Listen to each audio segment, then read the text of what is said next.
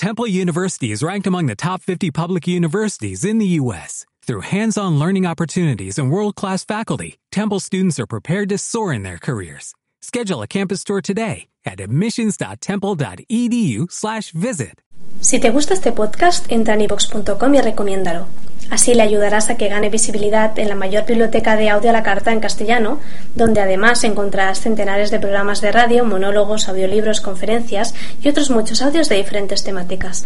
Ah, y recuerda que iVox es con V. 6. El destino de nuestra raza depende de los actos de una colección inverosímil de desarraigados. De un estudio Bene Gesserit sobre la condición humana. En su segunda vida, el varón Vladimir Arkonen se desenvolvía bien. Con solo 17 años, el Gol ha despertado ya erigía un gran castillo lleno de antiguas reliquias con un séquito de sirvientes que satisfacían cada capricho, mejor aún, se trataba del castillo de Caladan, la sede de la casa Atreides. En aquellos momentos estaba sentado en un trono de joyas negras fundidas, mirando a su alrededor en una enorme sala, mientras la servidumbre seguía con sus tareas. Pompa y grandeza, todos los arreos dignos de un arconen. Sin embargo, a pesar de las apariencias, el varón Gola tenía muy poco poder real y él lo sabía. La miríada de los danzarines rostro le había creado con un propósito muy concreto y, aunque ya había recuperado sus recuerdos, lo tenían atado muy corto. Aún había demasiadas preguntas importantes sin contestar, demasiadas cosas que quedaban fuera de su control. Y eso no le gustaba. Los danzarines rostro parecían mucho más interesados en el joven Gola de Paula Atreides al que ellos llamaban Paolo. Él era el verdadero premio. Su líder, Crone, decía que aquel planeta y el castillo restaurado existían con el solo propósito de despertar los recuerdos de Paolo. El varón no era más que un medio para lograr un propósito, con una importancia secundaria en él. Asunto del Kwisatz Haderach. Y estaba resentido con el crío. Paolo tenía solo ocho años y aún tenía mucho que aprender de su mentor, aunque el varón seguía sin entender qué querían realmente los danzarines rostro. Prepararlo, educarlo. Encargarte de que esté listo para cumplir su destino, es lo que Crone había dicho. Él debe satisfacer cierta necesidad. Cierta necesidad. ¿Pero cuál? Eres su abuelo, dijo la irritante voz de Alia en su cabeza. Debes ocuparte de él. La muchacha le azuzaba continuamente. Desde el momento en que recuperó sus recuerdos, Alia había estado esperando en su mente. Su voz aún tenía un acento infantil, el mismo tono exacto que cuando lo mató con la aguja envenenada del Gom Jabar. Preferiría ocuparme de ti, pequeña abominación. Gritó el varón. Retorcerte el cuello, estrujarte la cabeza una, dos, tres veces. Hacer que tu cráneo delicado estallara. Ja. Pero sería tu propio cráneo, varón. El varón se llevó las manos a las sienes. Déjame en paz. Viendo que no había nadie con su señor en la sala, los sirvientes lo miraron con inquietud. El varón bufó y volvió a recostarse en su titilante asiento negro. Después de abochornarle y enfurecerle, la voz de Alía susurró su nombre con tono provocativo una vez más y se desvaneció. Y en ese momento, un Paolo altanero entró en la cámara, seguido por un séquito de andróginos danzarines rostro que actuaban a modo de protectores. El niño tenía un aire de seguridad que al varón le fascinaba y le desconcertaba a un tiempo. El varón Vladimir Arkonen y este otro Paul Atreides estaban inextricablemente unidos, se atraían y se repelían a la vez, como dos poderosos imanes. Cuando los recuerdos del varón fueron restaurados y cobró conciencia de quién era realmente, Paolo fue llevado a Caladan y entregado a sus atentos cuidados con una clara advertencia sobre lo que le pasaría si algo le sucedía. Desde su trono negro y elevado, el varón miró furioso a aquel jovencito avasallador. ¿Qué hacía que Paolo fuera tan especial? ¿Qué era el asunto del Kwisatz Haderach? ¿Qué sabía el Atreides? Durante un tiempo, Paolo había sido un jovencito sensible, reflexivo, incluso atento. Tenía una obstinada vena de bondad que el varón había tratado de erradicar con diligencia. Pero con el tiempo, y un adiestramiento lo bastante duro, estaba seguro de que podía doblegar incluso la honorable vena de un Atreides. Y eso prepararía a Paolo para su destino, sí, señor. Aunque ocasionalmente el muchacho seguía debatiéndose con sus actos, habían hecho considerables progresos. Paolo se detuvo con impertinencia ante la tarima. Uno de los danzarines rostro puso una antigua pistola en la mano del niño. El varón se inclinó hacia adelante para ver mejor, furioso. ¿Pertenece esa pistola a mi colección privada? Te dije que no las tocaras. Es una reliquia de la casa Atreides, así que tengo derecho a utilizarla. Una pistola de disco que perteneció a mi hermana, según la etiqueta. El varón se revolvió en su trono, inquieto al ver aquella arma cargada tan cerca. Solo es una pistola de mujeres. En el interior de los gruesos apoyabrazos negros del trono, el varón tenía escondidas otras armas, cualquiera de las cuales podría haber convertido fácilmente al muchacho en una masa sanguinolenta MMM, un material perfecto para crear otro gola, pensó, aún así, es una reliquia valiosa y no quiero que se estropee por culpa de un niño descuidado. No la estropearé, Paolo parecía pensativo. Respeto los objetos que utilizaron mis antepasados. Ansioso por evitar que el muchacho pensara demasiado, el varón se puso en pie. Entonces, ¿por qué no vamos fuera, Paolo? ¿Por qué no miramos cómo funciona? Le dio una palmadita paternal en el hombro. Y luego podemos matar algo con nuestras propias manos, como hicimos con los perros mestizos y las comadrejas. Paolo parecía dudar. Otro día. Aún así, el varón se lo llevó rápidamente de la sala del trono. Vamos a deshacernos de esas ruidosas gaviotas que rondan los vertederos. ¿Te había dicho lo mucho que me recuerdas a Faith? Mi adorable Faith. En más de una ocasión. Bajo la vigilancia de los danzarines rostro, pasaron las dos siguientes horas en el montón de basura del castillo, disparando por turnos a aquellos pájaros escandalosos con la pistola de disco. Ajenas al peligro, las gaviotas se lanzaban y gritaban, peleándose por los pedazos de basura mojados por la lluvia. Paolo disparaba, luego el varón. A pesar de su antigüedad, la pistola era bastante certera. Cada disco giratorio y delgado troceaba a un pájaro y lo dejaba hecho una masa informe de carne y plumas. Y entonces las otras gaviotas se peleaban por los pedazos frescos de carne. Entre los dos mataron 14 pájaros, aunque el varón no lo hizo ni de lejos tan bien como el niño, que demostraba una gran capacidad para apuntar a sangre fría. Cuando el varón levantó la pistola y apuntó con cuidado, la voz molesta de la niña volvió a resonar en su cabeza. Esa no es mi pistola, ¿lo sabías? Él disparó y falló por un amplio margen. Alía rió tontamente. ¿Cómo que no es tuya? No hizo caso de la mirada desconcertada de Paolo, que le cogió el arma para disparar. Es falsa. Yo nunca tuve una pistola de disco como esa. Déjame en paz. ¿Con quién hablas? Preguntó Paolo. El varón se metió la mano en el bolsillo y le dio a Paolo varias cápsulas de sustituto de melange, que el muchacho aceptó obedientemente. Le cogió el arma. No seas ridícula. El marchante de antigüedades me trajo un certificado de autenticidad y la documentación cuando me la vendió. Abuelo, no tendrías que dejarte engañar tan fácilmente. Mi pistola disparaba discos más grandes. Esta es una imitación barata, y no tiene las iniciales del fabricante en el cañón como la auténtica. El varón estudió los grabados de la empuñadura, volvió la pistola hacia su cara y examinó el corto cañón. No había iniciales. ¿Y las otras cosas, las que supuestamente pertenecieron a Jessica y el duqueleto? Algunas son reales, otras no. Dejaré que descubras por ti mismo qué es qué. El marchante, que conocía la afición del noble por comprar artefactos históricos, pronto volvería a Caladan. Nadie se burlaba del varón. El varón Gola decidió que la próxima entrevista no sería tan cordial. Tendría que hacer algunas preguntas incisivas.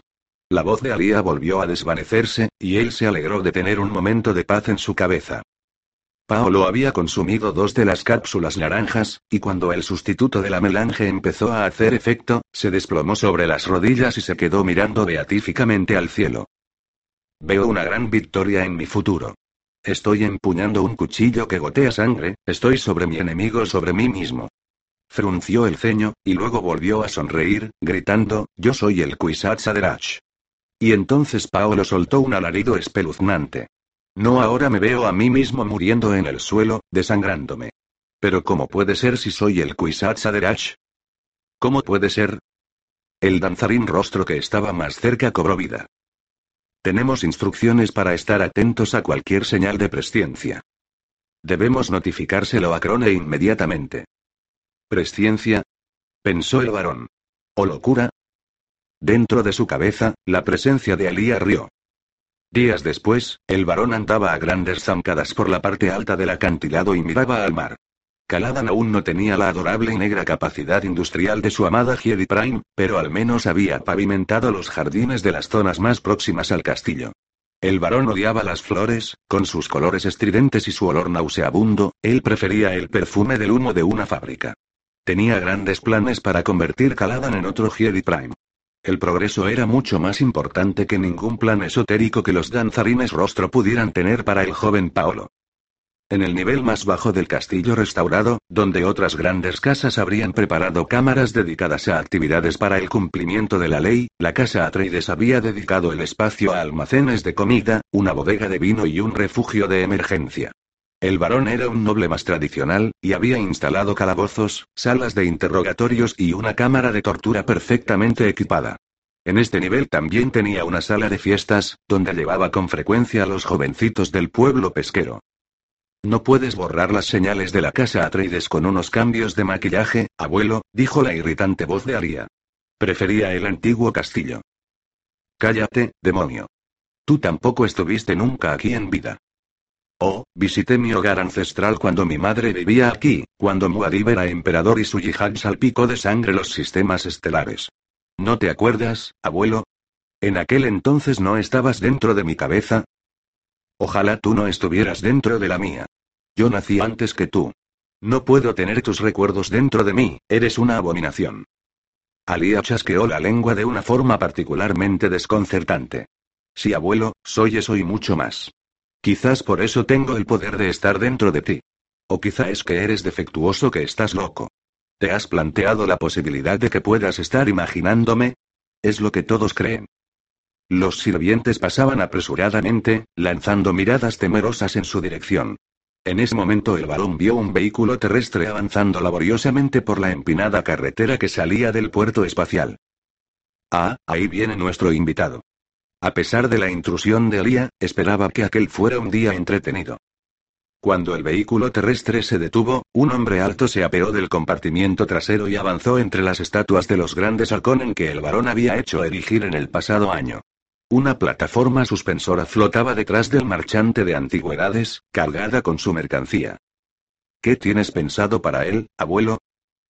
Lo sabes perfectamente. Desde lo alto del muro, el varón se restregó las manos por la expectación. Haz algo útil por una vez, abominación. Alía rió, pero sonó como si se estuviera riendo de él. El varón bajó apresuradamente mientras un sirviente con aire atormentado acompañaba al visitante al interior. Shai Bende era marchante de antigüedades, y para él siempre era un placer reunirse con uno de sus mejores clientes. Cuando entró seguido por su mercancía, su rostro redondo parecía radiante como un pequeño sol rojo. El varón le recibió con un húmedo apretón de manos. Le sujetó la mano entre las suyas y la retuvo por unos instantes, apretando ligeramente fuerte. El marchante se soltó, cuando veáis lo que os traigo os maravillaréis, varón es asombroso lo que se puede encontrar hurgando un poco. Abrió uno de los cajones de la plataforma suspensora. He reservado estos tesoros especialmente para vos. El varón sacudió una mota de uno de los anillos enjollados de sus dedos. Primero quería enseñarte algo, mi querido señor Vender. Mi nueva bodega de vinos. Estoy muy orgulloso de ella. Una mirada de sorpresa. ¿Vuelven a estar en activo los viñedos de Anianos? Tengo otras fuentes. Cuando el marchante desenganchó la plataforma suspensora, el varón lo acompañó a la penumbra de los pisos inferiores por una amplia escalera de roca. Ajeno al peligro, Vendée charlaba cordialmente. Antiguamente los vinos de Caladan eran famosos, y con razón. De hecho, he oído el rumor de que se encontró una reserva en las ruinas de Caitán, botellas que se han conservado intactas en una burbuja de entropía. El campo de entropía impidió que el vino envejeciera durante miles de años, pero incluso así debe de ser de una cosecha extraordinaria. ¿Queréis que mire si puedo conseguiros una o dos botellas? El varón se detuvo al pie de la oscura escalera y miró con ojos negro ataña a su invitado. Mientras vengan con la documentación apropiada. No me gustaría que me vendieran ninguna imitación. Vendé puso cara de espanto. Por supuesto que no, varón Arconen. Finalmente, pasaron por un estrecho corredor iluminado por humeantes lámparas de aceite. Los globos de luz eran demasiado eficaces y luminosos para el gusto del varón. A él le gustaba el olor pesado y granuloso del aire. Casi enmascaraba los otros olores. Ya estamos. El varón empujó una pesada puerta de madera y pasó a su cámara de tortura plenamente equipada. En ella tenía los útiles tradicionales. Péndulo, máscaras, sillas eléctricas, y un potro que permitía levantar al sujeto en el aire y luego dejarlo caer. Una de mis nuevas salas de juegos. Mi orgullo y mi alegría. Los ojos de Vendée se abrieron alarmados. Pensé que habíais dicho que íbamos a vuestra bodega. Bueno, es ahí, buen hombre. Con expresión afable, el varón señaló una mesa de la que colgaban unas correas sueltas. Encima había una botella y dos vasos. Sirvió el vino tinto en los dos vasos y le pasó uno a su invitado, que estaba cada vez más inquieto. Vendée miró a su alrededor, y vio con nerviosismo las manchas rojas de la mesa y el suelo de roca. ¿Vino derramado? He hecho un viaje muy largo y estoy cansado. Quizá deberíamos volver arriba. Estaréis encantados cuando veáis los objetos que os he traído. Reliquias muy valiosas, os lo aseguro. El varón pasó una de las correas de la mesa entre sus dedos. Primero, hay cierto asunto, entrecerró los ojos. Un muchacho con los ojos hundidos entró por una puerta lateral llevando algo que parecían dos armas antiguas y ornamentadas, pistolas de disco de factura antigua. ¿Te suenan?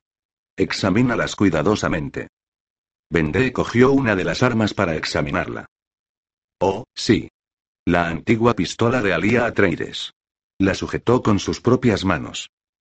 Eso dijiste. Tras coger la otra pistola, el varón dijo a Vendée, me vendiste una imitación. Porque resulta que sé que la pistola que tienes en las manos no es la original que utilizó Aria. Me he labrado una reputación por mi integridad, varón. Si alguien os ha dicho otra cosa, miente. Por desgracia para ti, mi fuente es irreprochable. Tienes suerte de tenerme dentro de tu cabeza para que pueda señalarte tus errores, dijo Aria. Si es que crees que soy real. Con aire indignado, Vendée dejó la pistola en la mesa y se volvió para irse. No llegó a la puerta. El varón apretó el gatillo de su arma y un disco grande salió girando del camión y golpeó al marchante en la nuca. Lo decapitó. Rápido y certero. El varón estaba seguro de que no le había dolido nada. Buen disparo, ¿eh? El varón le sonrió al muchacho. El sirviente ni siquiera pestañeó por lo que había visto. ¿Es todo, señor? No esperarás que limpie yo esto, ¿no? No, señor. Enseguida me ocupo. Y luego lávate. El varón lo miró de arriba abajo. Esta tarde nos divertiremos un poco. Entretanto, él volvió arriba para ver qué le había traído el marchante de antigüedades. Siete en otro tiempo, nací de madre natural, luego he vuelto a nacer varias veces como Gola. Considerando los milenios que las Bene Gesserit, los Lilaxu y otros llevan manipulando los genes, yo me pregunto ¿sigue siendo alguno de nosotros natural? Duncan y Dao, entrada en el cuaderno de bitácora de la nave. En el día de hoy Gurney Ayek volvería a nacer. Paul Atreides llevaba esperando este momento desde que se había iniciado el período de gestación.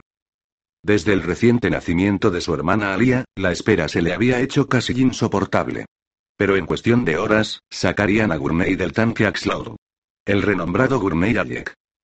En sus estudios bajo la tutela de la censora superior Garimi, Paul había leído muchas cosas sobre el guerrero trovador, había visto imágenes, había escuchado grabaciones con sus canciones. Pero él quería conocer al Gurney real, su amigo, su mentor y protector de tiempos épicos. Algún día, aunque ahora sus edades estaban invertidas, los dos recordarían cuán estrecha debía sido su amistad. Paul no pudo evitar sonreír mientras se preparaba apresuradamente. Silbando una vieja canción Atreides que había aprendido de la colección de grabaciones de Gurney, salió al corredor. Chani salió de sus alojamientos para acompañarle. Ella tenía 13 años, dos menos que él, y era delgada como un junco, de habla rápida y dulce y hermosa, tan solo un anticipo de la mujer que sería. Conociendo sus destinos, ella y Paul ya eran inseparables. Él la cogió de la mano y corrieron felices hacia el centro médico. Paul no sabía si Gurney ya sería un bebé feo, o si se convirtió en el despojo que era después de que los Arconen lo machacaran. También esperaba que el Gola de Gurney tuviera un talento natural para el baliset. Confiaba en que los almacenes de la no nave podrían recrear uno de aquellos antiguos instrumentos. Quizá podrían tocar juntos. Habría otras personas presentes para el nacimiento su madre Jessica, Tufire Watt, y casi con total seguridad un canidao. Gurney tenía muchos amigos a bordo. En la nave nadie había conocido a Javier Arconen o Serena Budler, los otros dos golas que serían decantados ese día, pero eran leyendas de la yihad budleriana. Según Sheana, cada gola tenía un papel que desempeñar, y uno de ellos, o todos juntos, podía ser la clave para derrotar al enemigo. Aparte de los gola muchos otros niños habían nacido en el Ítaca durante sus largos años de viaje. Las hermanas se apareaban con operarios Bene Gesserit que también habían huido de casa capitular. Comprendían la necesidad de incrementar la población y preparar una base sólida para una nueva colonia, si es que algún día la nonave encontraba un planeta apropiado para establecerse. Los refugiados del rabino, que también se habían casado y formado nuevas familias, seguían esperando ese hogar que satisficiera su larga búsqueda. La nonave era tan inmensa y la población que viajaba a bordo era aún tan pequeña que a nadie le preocupaba realmente que pudieran quedarse sin recursos. Todavía no. Cuando Paul y Chani se acercaban a la principal sala de partos, cuatro censoras salieron corriendo por el pasillo, pidiendo a voces un doctor subcualificado. Están muertos. Los tres. A Paul el corazón le dio un vuelco. A sus 15 años, ya se estaba entrenando en algunas de las capacidades que en otro tiempo le convirtieron en el líder histórico conocido como Muad'Dib. Poniendo toda la sangre fría que pudo en su voz, exigió a la segunda censora que se detuviera. Explícate. La Bene Gesserit contestó con sorpresa. Tres tanques Axlodel, los tres golas. Sabotaje y asesinato. Alguien los ha destruido.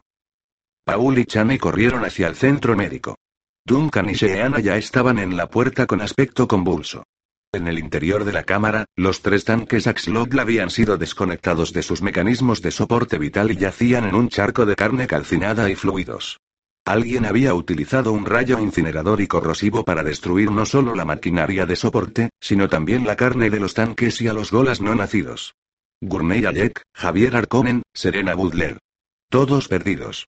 Y los tanques, que en otro tiempo fueron mujeres. Duncan miró a Paul, articulando el verdadero motivo de preocupación que había en todo aquello. Tenemos un saboteador a bordo.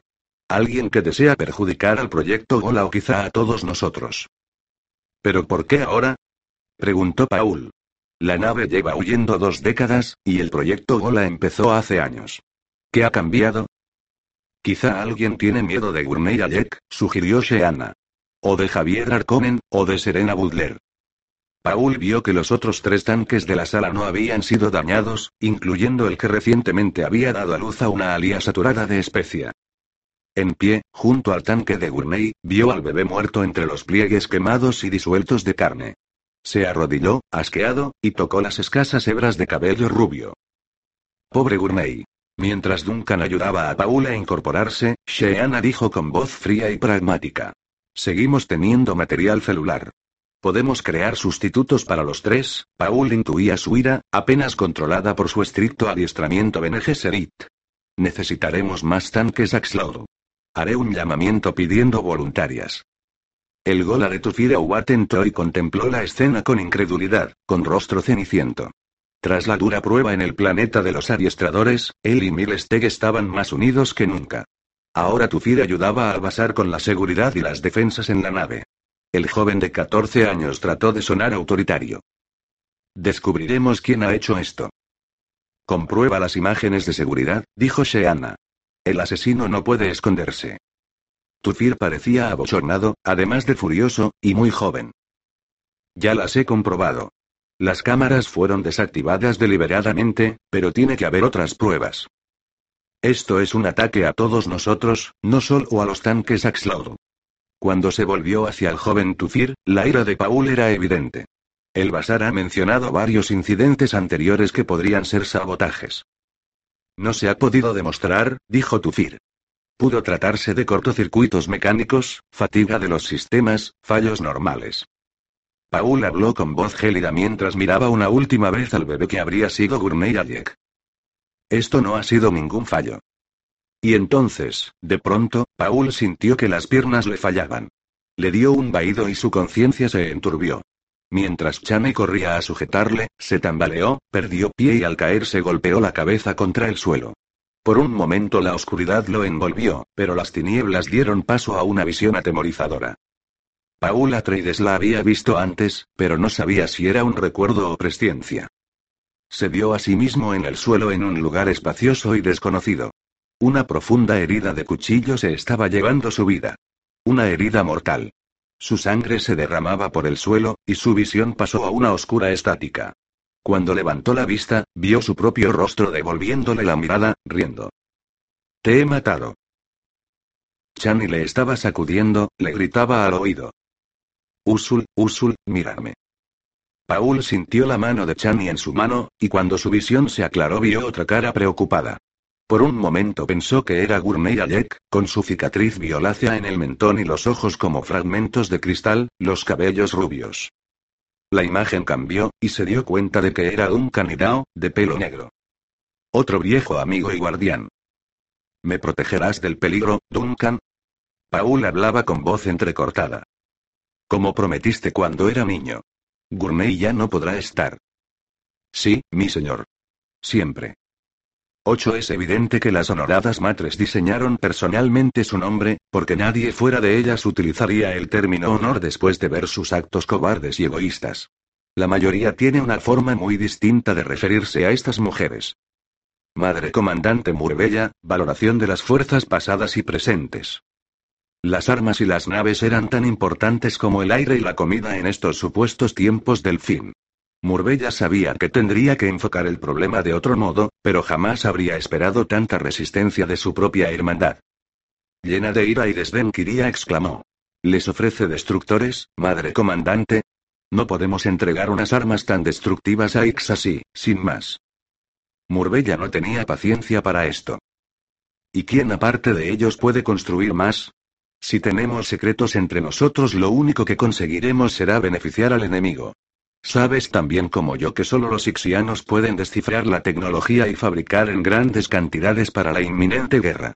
Por tanto, deben tener acceso libre. No hay otra salida. Muchos mundos estaban construyendo flotas gigantescas, armando cada nave que encontraban, trabajando en el diseño de nuevas armas, pero hasta la fecha nada había resultado ni remotamente efectivo frente al enemigo. La tecnología de las máquinas pensantes no tenía igual.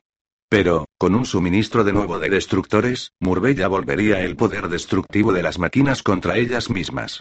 Siglos atrás, cuando las honoradas matres robaron aquellas armas en los puestos fronterizos de las máquinas, podrían haber formado una barrera impenetrable y haber arrojado a los destructores contra el enemigo. Si se hubieran unido en defensa del bien común, podrían haber evitado el problema. Pero en vez de eso, huyeron. Cuando pensaba en la historia oculta que había desenterrado de lo más profundo de las otras memorias, Murbella seguía sintiéndose molesta con sus antepasadas, habían cogido aquellas armas, las habían utilizado sin entenderlas y habían agotado la mayor parte de sus reservas en su absurda venganza contra sus odiados Dleilaxu. Sí, es cierto, muchas generaciones antes, los Dleilaxu habían atormentado a sus mujeres, y tenían buenos motivos para dirigir contra ellos su violencia vengativa. Pero, qué desperdicio. Por culpa de la ligereza con que las honoradas matres habían utilizado aquellas armas para calcinar todos los mundos que las ofendían, solo unos pocos destructores quedaron intactos. Recientemente, cuando arremetieron contra los enclaves rebeldes de las honoradas matres, Murbella esperaba encontrar arsenales ocultos de destructores. Pero no habían encontrado nada. ¿Había robado alguien las armas? La cofradía tal vez, con el pretexto de ayudar a las madres, ¿O es que realmente las rameras las habían utilizado todas y no habían dejado ninguna en reserva? Ahora la raza humana no tenía armas suficientes para enfrentarse al verdadero enemigo. Los destructores les resultaban tan incomprensibles como los artefactos que tío Olsman había creado para plegar el espacio, y las mujeres no tenían ni idea de cómo crear más. Por el bien de la humanidad, esperaba que los ixianos sí pudieran hacerlo. Los tiempos extremos exigen acciones extremas. Bajo sus órdenes, los miembros de la Hermandad Unificada retiraron las poderosas armas de sus no naves, los cruceros de combate y las naves de infiltración. Murbella las llevaría a Ix personalmente. En aquellos momentos, se dirigía hacia el puerto espacial de Casa Capitular con un pequeño séquito, y cortó en seco aquellos continuos argumentos. Pero, madre comandante, al menos debe negociar la protección de las patentes, dijo la edad, con un sofoco que se notaba incluso en su piel oscura. Imponer restricciones para que la tecnología no se difunda. Era una de las reverendas madres más pragmáticas, y cumplía en buena medida con el papel que en su día desempeñara Bellonda. La proliferación de estas armas entre los señores de la guerra planetarios podría provocar la devastación de los sistemas estelares más extensos. La Choan misma, si trabaja en colaboración con X, podría quebrantar. Murbella la atajó con un sonido disgustado. No me interesa quién pueda beneficiarse comercialmente o dejar de hacerlo cuando hayamos ganado esta guerra. Si los ixianos nos ayudan a conseguir la victoria, tienen derecho a sacar un beneficio. Se restregó el mentón pensativa mientras miraba la rampa de su pequeño y veloz transporte ligero. Dejemos que los señores de la guerra se ocupen de sus propios asuntos. Nueve jugáis con los sentimientos como un niño con un juguete. Yo sé por qué vuestra hermandad no valora las emociones, no podéis valorar lo que no entendéis. Duncan y Dao, carta a la reverenda Madre Bellonda. Sheana utilizó un tono autoritario, prácticamente la voz. El respeto de la verdad es la base de toda moral. Y yo quiero que me digáis la verdad. Ahora. Garimi arqueó las cejas. ¿Una cita del duque Leto Atreides para reforzar el interrogatorio? Dijo con calma, traemos luces cegadoras y una decidora de verdad. Mi sentido de la verdad bastará. Os conozco lo bastante bien para leer en vuestro interior. Las ondas de choque del terrible crimen en la sala de nacimientos se extendían por la no nave. El asesinato de golas no nacidos, la destrucción de tres tanques Axlovel, tanques creados a partir de hermanas voluntarias.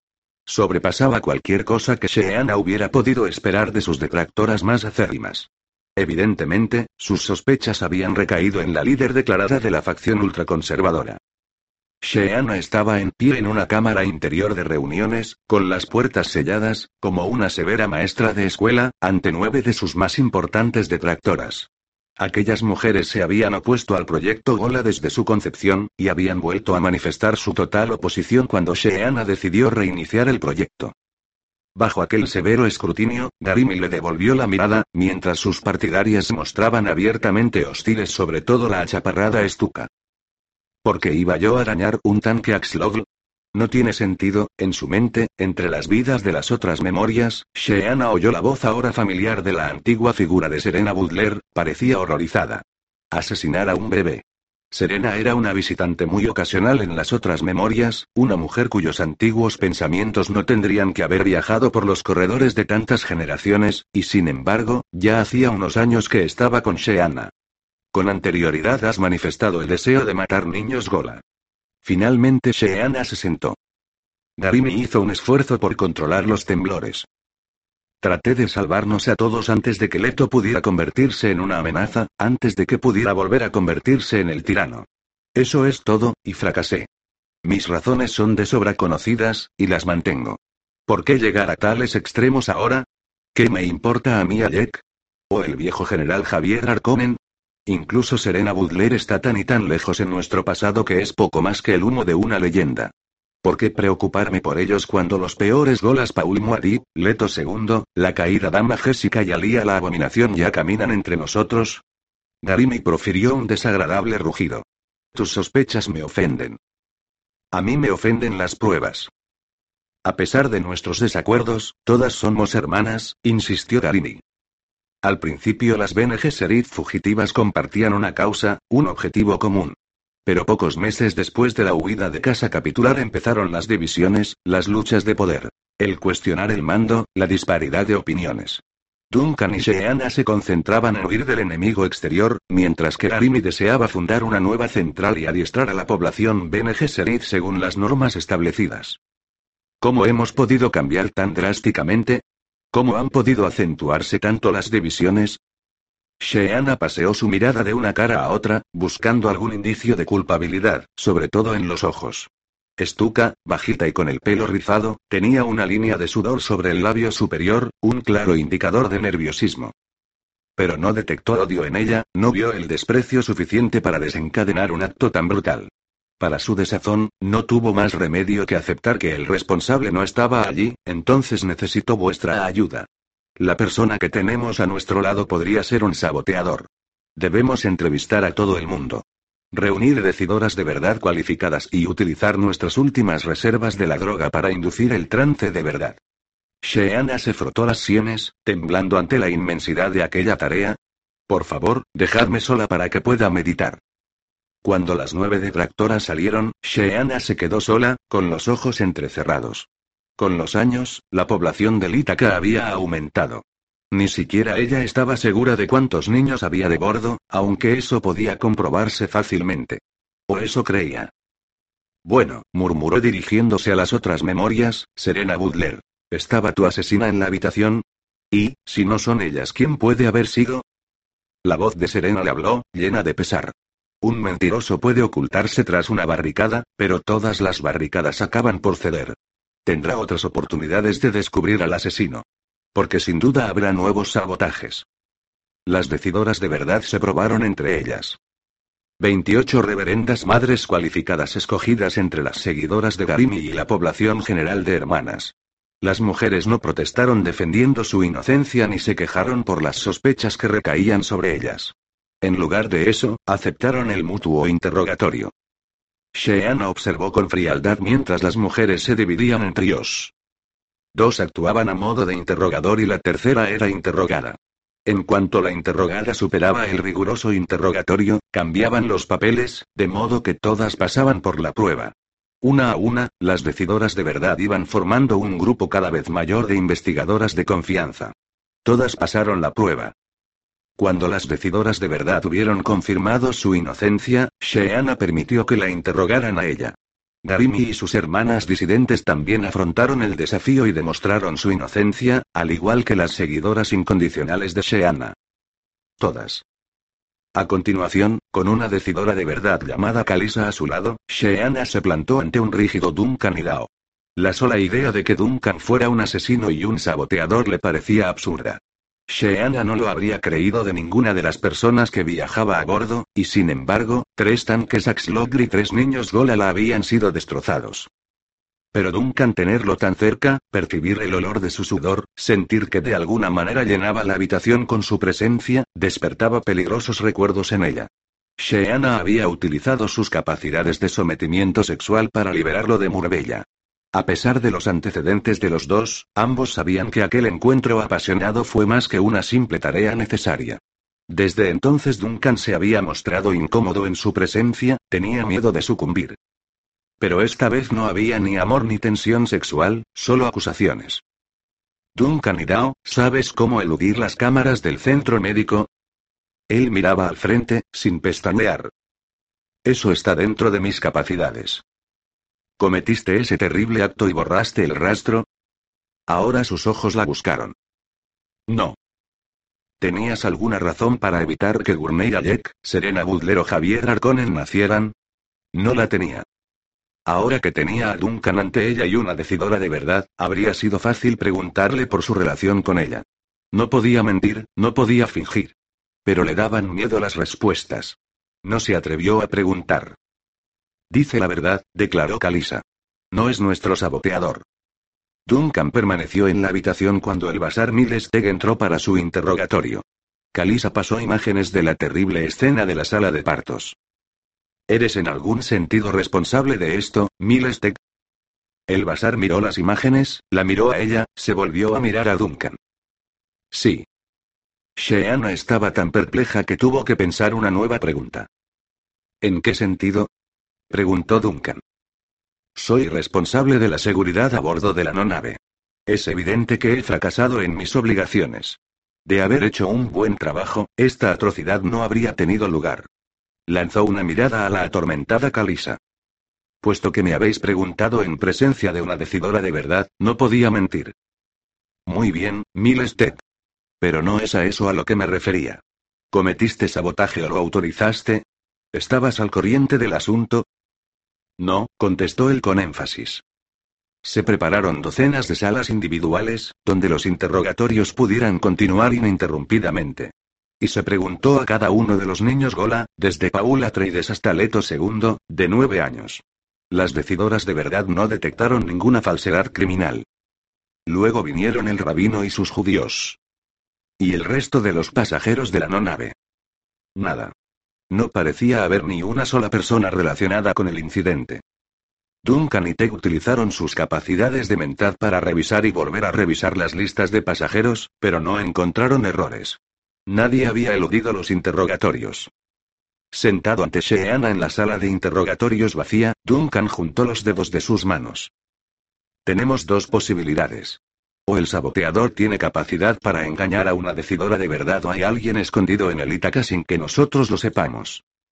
En equipos bien organizados, las BNG Seri clausuraron y dividieron las cubiertas de la no nave, avanzando metódicamente de camarote en camarote, de cámara en cámara.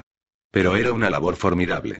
El Ítaca tenía el tamaño de una ciudad pequeña, de más de un kilómetro de largo, con cientos de cubiertas de altura, cada una de ellas llena de pasajes, cámaras, puertas ocultas. Mientras trataba de pensar cómo podía haberse colado alguien en la nave sin que se dieran cuenta, Duncan se acordó de cuando encontró los restos momificados de las prisioneras Bene Gesserit que las honoradas matres habían torturado hasta la muerte. Aquella cámara de los horrores había pasado inadvertida durante todo el tiempo que Duncan estuvo prisionero en el interior de la nave en la pista de aterrizaje de casa capitular. Es posible que otra persona, una honorada matre, quizá hubiera permanecido oculta en la nave todo ese tiempo, más de 30 años. No parecía probable, pero en la nave había miles de muelles de trabajo, alojamientos, corredores, zonas de almacenamiento. Otra posibilidad durante la huida del planeta de los adiestradores, varios danzarines rostros se habían estrellado con sus pequeños cazas contra el casco de la no nave. Encontraron algunos cuerpos destrozados entre los restos de las naves, pero es posible que no hubiera sido más que una estratagema. ¿Y si alguno sobrevivió al impacto y se escabulló al interior de la nave? Quizá había uno o más danzarines rostro acechando en los corredores desiertos de la no nave, buscando la forma de atacar. Si eso era cierto, era imperativo que los encontraran. Teg había instalado cientos de nuevas cámaras de seguridad en lugares estratégicos, pero en el mejor de los casos aquello no era más que una medida provisional. El Ítaca era tan inmenso que incluso el mejor material de vigilancia tendría miles de puntos muertos y, sencillamente, no tenían personal suficiente para controlar las cámaras que ya tenían. Era una tarea imposible. Aún así, lo intentaron. Mientras acompañaba a un grupo de cinco rastreadores, pensó en una batida avanzando entre la hierba alta en una partida de caza mayor. ¿Conseguirían hacer salir a un mortífero león de algún lugar en la inmensidad de la nave? Registraron una cubierta tras otra, pero incluso con una docena de equipos, una inspección exhaustiva desde la cubierta más alta a la cubierta de carga más baja habría llevado muchísimo tiempo y, en los registros limitados que realizaron, no encontraron nada. Duncan estaba agotado y estresado. Y el asesino o asesinos seguían a bordo. Diez en estos momentos solo tenemos dos opciones, defendernos o rendimos ante el enemigo.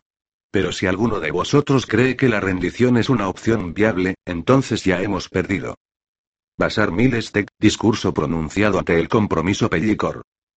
Tras dejar los destructores en X para que los fabricadores los estudiaran y duplicaran, Murbella viajó a los astilleros principales de la cofradía, en conexión.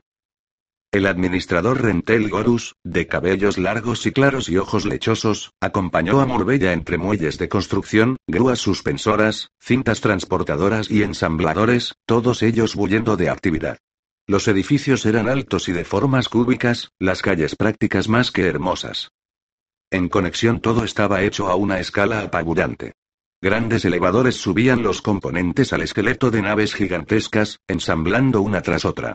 El aire tenía el regusto del metal caliente, los residuos químicos que resultaban de la soldadura de componentes dispares para crear inmensas naves.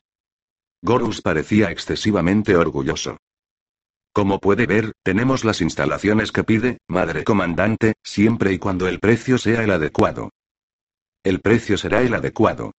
Con la riqueza de la nueva hermandad en melange y so piedras, Murbella podría satisfacer prácticamente cualquier pago que le exigieran. Pagaremos bien por cada nave que construyáis, cada aparato que pueda mandarse al combate, que pueda plantar cara al ejército de máquinas pensantes. El fin de nuestra civilización es inminente si no logramos derrotar a las máquinas pensantes. Gorus no parecía impresionado. Cada bando en cada guerra cree que su conflicto es crucial para la historia. Pero en la mayoría de los casos son pensamientos alarmistas y engañosos. Esta guerra podría haberse acabado antes de que tenga que recurrir a tales medidas. Ella frunció el ceño. No sé a qué se refiere. Hay otras formas de resolver el problema. Sabemos que las fuerzas exteriores están irrumpiendo en muchos sistemas planetarios. ¿Pero qué quieren? ¿Ante qué argumentos cederían? Consideramos que es importante hablarlo. Sus ojos lechosos pestañearon. ¿Qué clase de truco está tratando de hacernos esta vez la cofradía? Nada de trucos, sensatez. El comercio debe continuar, al margen de la política, la desesperación de los tiempos de guerra inspira la innovación tecnológica, pero la paz fomenta beneficios a largo plazo. Gane quien gane, el comercio seguirá vivo. Los cruceros eran las naves de lujo del universo desde hacía mucho tiempo. Y ahora Murbella obligaba a la cofradía espacial a dedicar sus astilleros a crear las herramientas para la guerra. Durante siglos, la cofradía había tenido una flota comercial estable, y el comercio no dejaba de aumentar conforme llegaba más gente procedente de la dispersión.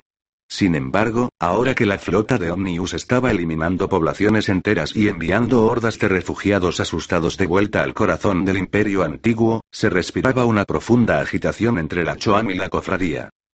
Un aire caliente procedente de los muelles de ensamblaje dio a Murbella en la cara, quemando sus fosas nasales con el humo acre de los humos residuales. Un estremecimiento le recorrió la columna. Sin duda nuestro enemigo común es racional, siguió diciendo Gorus. Por tanto, hemos enviado emisarios y negociadores a la zona de guerra. Encontraremos a las máquinas pensantes y haremos una propuesta. La cofradía preferiría seguir comerciando independientemente del resultado de este desacuerdo. Murbella jadeó, ¿ha perdido el juicio? Omnius busca la exterminación de la humanidad. Y eso os incluye a vosotros. Exagera, madre comandante. Creo que algunos de nuestros emisarios lograrán nuestro objetivo. De fondo, explosiones de vapor que se elevaban enroscándose desde chimeneas de piedra. Murbella no hizo caso del ruido y el olor. Es usted un necio consumado, administrador Gorus. Las máquinas pensantes no se rigen por nuestras mismas normas. Sea como fuere, es nuestra obligación intentarlo. ¿Y hasta la fecha en que han resultado sus pesquisas? Pérdidas aceptables. Nuestros primeros emisarios han desaparecido, pero insistiremos. Estamos preparados para cualquier eventualidad, incluso el desastre. Con aire desenfadado, la llevó a un área abierta y despejada bajo el casco a medio montar de una inmensa nave. Por tanto, nos complace poder ofrecer ciertos términos beneficiosos a la nueva hermandad. Siempre han sido un cliente valioso, pero lo que piden es excesivo. Incluso en situación de guerra, nos pide más naves de las que podemos proporcionar. Ofrezca más incentivos a sus obreros. Ah, madre comandante, pero ¿nos ofrecerá usted más incentivos a nosotros? Ella se picó, ¿cómo puede pensar en beneficios cuando el futuro de la raza humana está en juego? Los beneficios determinan el futuro de todos. El administrador hizo un gesto amplio, como si pretendiera englobar la gran cantidad de naves que les rodeaban. Pagaremos lo que pide, y si es necesario el banco de la cofradía nos dará créditos. Necesitamos esas naves, Gorus. Él sonrió con frialdad. El crédito de las hermanas es bueno. Pero tenemos otro problema. No tenemos suficientes navegadores para dirigir las nuevas naves. Todas las naves que construyamos para la Hermandad irán necesariamente equipadas con compiladores matemáticos ixianos, no con los tradicionales navegantes. ¿Le parece aceptable? Mientras las naves funcionen, no tengo inconveniente. No tenemos tiempo para desarrollar y entrenar una nueva generación de navegantes. Gorus se frotó las manos, visiblemente complacido. Últimamente los navegantes se están mostrando algo intratables, debido a la escasez de especia, una escasez que usted misma ha provocado, madre comandante. Por culpa suya tuvimos que buscar alternativas a los navegantes. No me interesan los navegantes, ni tampoco sus obscenos beneficios. Necesitamos esas naves, y no me importa cómo las consiga la cofradía. Por supuesto, madre comandante, y le proporcionaremos lo que desee. Es exactamente la respuesta que esperaba. 11. ¿Cuál es la ventaja de la presciencia si sirve únicamente para mostramos nuestra caída? Navegante Edric, mensaje al oráculo del tiempo. Los burócratas de la cofradía tuvieron la audacia de convocar el crucero de Edric a los astilleros de conexión. Mirando al frente con sus ojos lechosos, el administrador Gorus anunció alegremente que el crucero sería equipado con uno de los nuevos compiladores matemáticos ixianos. No podemos depender de los suministros de especia. Debemos asegurarnos de que cada nave puede funcionar de forma segura si su navegante falla. En los pasados dos años, más y más naves de la cofradía habían sido equipadas con los odiados controles artificiales. Compiladores matemáticos.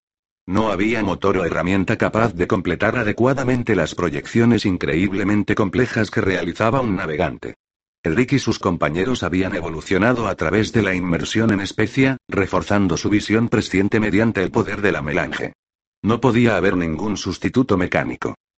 Aún así, Rick no tuvo más remedio que aceptar al equipo de operarios ixianos cualificados y arrogantes que le enviaron en una lanzadera desde los astilleros de conexión. Aquellos hombres de labios apretados embarcaron bajo la mirada vigilante de la cofradía, con sus expresiones de suficiencia, sus máquinas compiladoras y su peligrosa curiosidad. Edric, desde su tanque, temía que con la excusa de la instalación, se pusieran a fisgonear por la nave. La facción del navegante no podía arriesgarse a que aquellos hombres descubrieran el laboratorio de Waz, las truchas de arena modificadas genéticamente y los pequeños gusanos mutados que estaba produciendo en sus tanques. El Gleilaxu decía estar haciendo grandes progresos y su trabajo debía permanecer en secreto. Por tanto, cuando los instaladores ixianos estuvieron a bordo, Rick se limitó a plegar el espacio sin comunicar a nadie a dónde iba.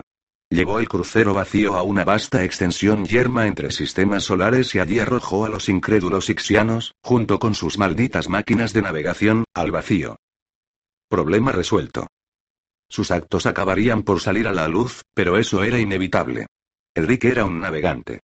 Los simples administradores humanos no tenían ningún control sobre él. Enrique sospechaba que aquel administrador traicionero y los suyos veían la crisis de la melange como una forma de apartar la responsabilidad de la cofradía de los problemáticos navegantes. No querían realmente una nueva fuente de especia. Gorus se había convertido en un aliado, sino marioneta, de los Ixianos. Rick había visto las proyecciones y sabía que los administradores consideraban las máquinas de navegación más provechosas que los navegantes. Y más fáciles de controlar. Una vez expulsados felizmente los Ixianos y sus máquinas, Rick supo que había llegado el momento de convocar otra reunión con sus compañeros navegantes. Necesitaban que el oráculo del tiempo les orientara. Y, dado que Conexión y otros planetas de la cofradía estaban comprometidos por Gorus y los suyos, Enrique escogió un lugar que solo un navegante habría podido encontrar. Una vez aprendían cómo hacerlo, podían plegar sus naves y llevarlas a otra dimensión, un universo no tradicional al que el oráculo viajaba en ocasiones en sus exploraciones personales e incomprensibles. Iluminados por la luz de siete estrellas recién nacidas, los gases cósmicos que remolineaban alrededor de su nave gigante parecían en llamas. La nebulosa se desplegaba en rosa, verde y azul, dependiendo de la ventana del espectro por la que Drake decidiera mirar. Aquellas cortinas brumosas eran un espectáculo impresionante, un inmenso remolino de gases ionizados y un lugar perfecto para ocultarse. Cuando las naves se reunieron, los navegantes estaban bastante alterados, y su número era mucho menor de lo que Enrique esperaba. Hasta el momento, 400 cruceros habían sido decomisados, y sus componentes se habían utilizado para construir nuevas no naves que dependían de sistemas de orientación artificiales. 17 navegantes habían muerto de una forma horrible cuando vaciaron sus tanques. Rick se enteró de que seis de sus compañeros habían preferido matar también a los ingenieros ixianos antes que permitir que instalaran sus compiladores matemáticos. Cuatro se habían limitado a desconectar las máquinas, y los equipos de Ixianos que viajaban a bordo no se dieron cuenta de que sus sistemas ya no eran funcionales. Necesitamos melange, transmitió. Por la gracia de la especia, podemos ver a través del espacio plegado. Pero la hermandad nos la niega, dijo otro de los navegantes. Tienen especia. Gastan especia. Pero no nos la dan a nosotros. Las brujas la dan a la cofradía a cambio de naves, pero los administradores nos han cortado el suministro. Se trata de la supervivencia de los navegantes, no de simple comercio. Nos hemos debatido con este problema durante años. El Golad Leilaxu finalmente ha encontrado la solución. ¿Una nueva fuente de especia? ¿Ya ha sido probada? ¿Hay algo que esté plenamente demostrado? Si va bien, podremos destruir a la corrupta y vieja cofradía espacial y ocupar su lugar. Debemos hablar con el oráculo. Enrique agitó sus manos diminutas y deformes. El oráculo ya conoce nuestro problema. El oráculo no se ha dignado ayudarnos, dijo otro. El oráculo tiene sus motivos. Edric, flotando en su tanque, indicó que comprendía su confusión. He hablado con ella personalmente, pero quizás si le hablamos todos juntos conseguiremos que nos escuche. Convoquemos al oráculo. Utilizando sus mentes aguzadas por la especia, los navegantes lanzaron un mensaje a través del tejido espacial. Edric sabía que no podían obligar al oráculo del tiempo a contestar, o la infinidad del oráculo, como en ocasiones se la llamaba, pero intuía su presencia y su profunda inquietud. Con un destello silencioso, una trampilla se abrió en el vacío y el antiguo contenedor llegó. No era exactamente una nave, puesto que el oráculo podía viajar donde quisiera y plegar el espacio mentalmente, sin la ayuda de los motores Olsman. Incluso en aquel receptáculo pequeño e inofensivo, Elric conocía muy bien el poder y la inmensidad de aquella mente altamente avanzada. Siendo humana, Norma Zemba había descubierto la relación entre especia y presciencia. Ella había desarrollado la tecnología para plegar el espacio, había creado las ecuaciones incomprensibles que Tío Olsman había adoptado como suyas. Aunque el oráculo no utilizaba ningún medio conocido de comunicación, sus palabras sonaban con fuerza e implacabilidad en sus mentes. Vuestras preocupaciones son insignificantes. Debo encontrar la esquiva no nave. Debo descubrir dónde la ha llevado Duncan y Gao antes de que el enemigo la intercepte. Con frecuencia el oráculo escogía sus metas esotéricas sin explicarlas. Oráculo, dijo uno de los navegantes, ¿por qué es tan importante la nave? Porque el enemigo desea atraparla. Nuestro gran enemigo es Omnius. Salvo que ha cambiado tanto desde su antigua forma como supermente informática como yo desde mi antigua forma humana. Las máquinas han completado sus proyecciones de alto orden. La supermente sabe que debe tener al Kwisatz del mismo modo que yo sé que no debe tenerlo. El oráculo dejó que el silencio quedara suspendido en el espacio como un agujero, y entonces añadió un hiriente reproche. Vuestro apetito por la especia no es una prioridad. Debo encontrar la nave. E, interrumpiendo bruscamente el debate, desapareció de nuevo, se evaporó en un universo alternativo. Rick y los navegantes allí reunidos estaban perplejos. Los navegantes morían, la especie se estaba agotando, los administradores estaban tratando de desbancar a la cofradía y al oráculo solo le preocupaba encontrar una nave perdida.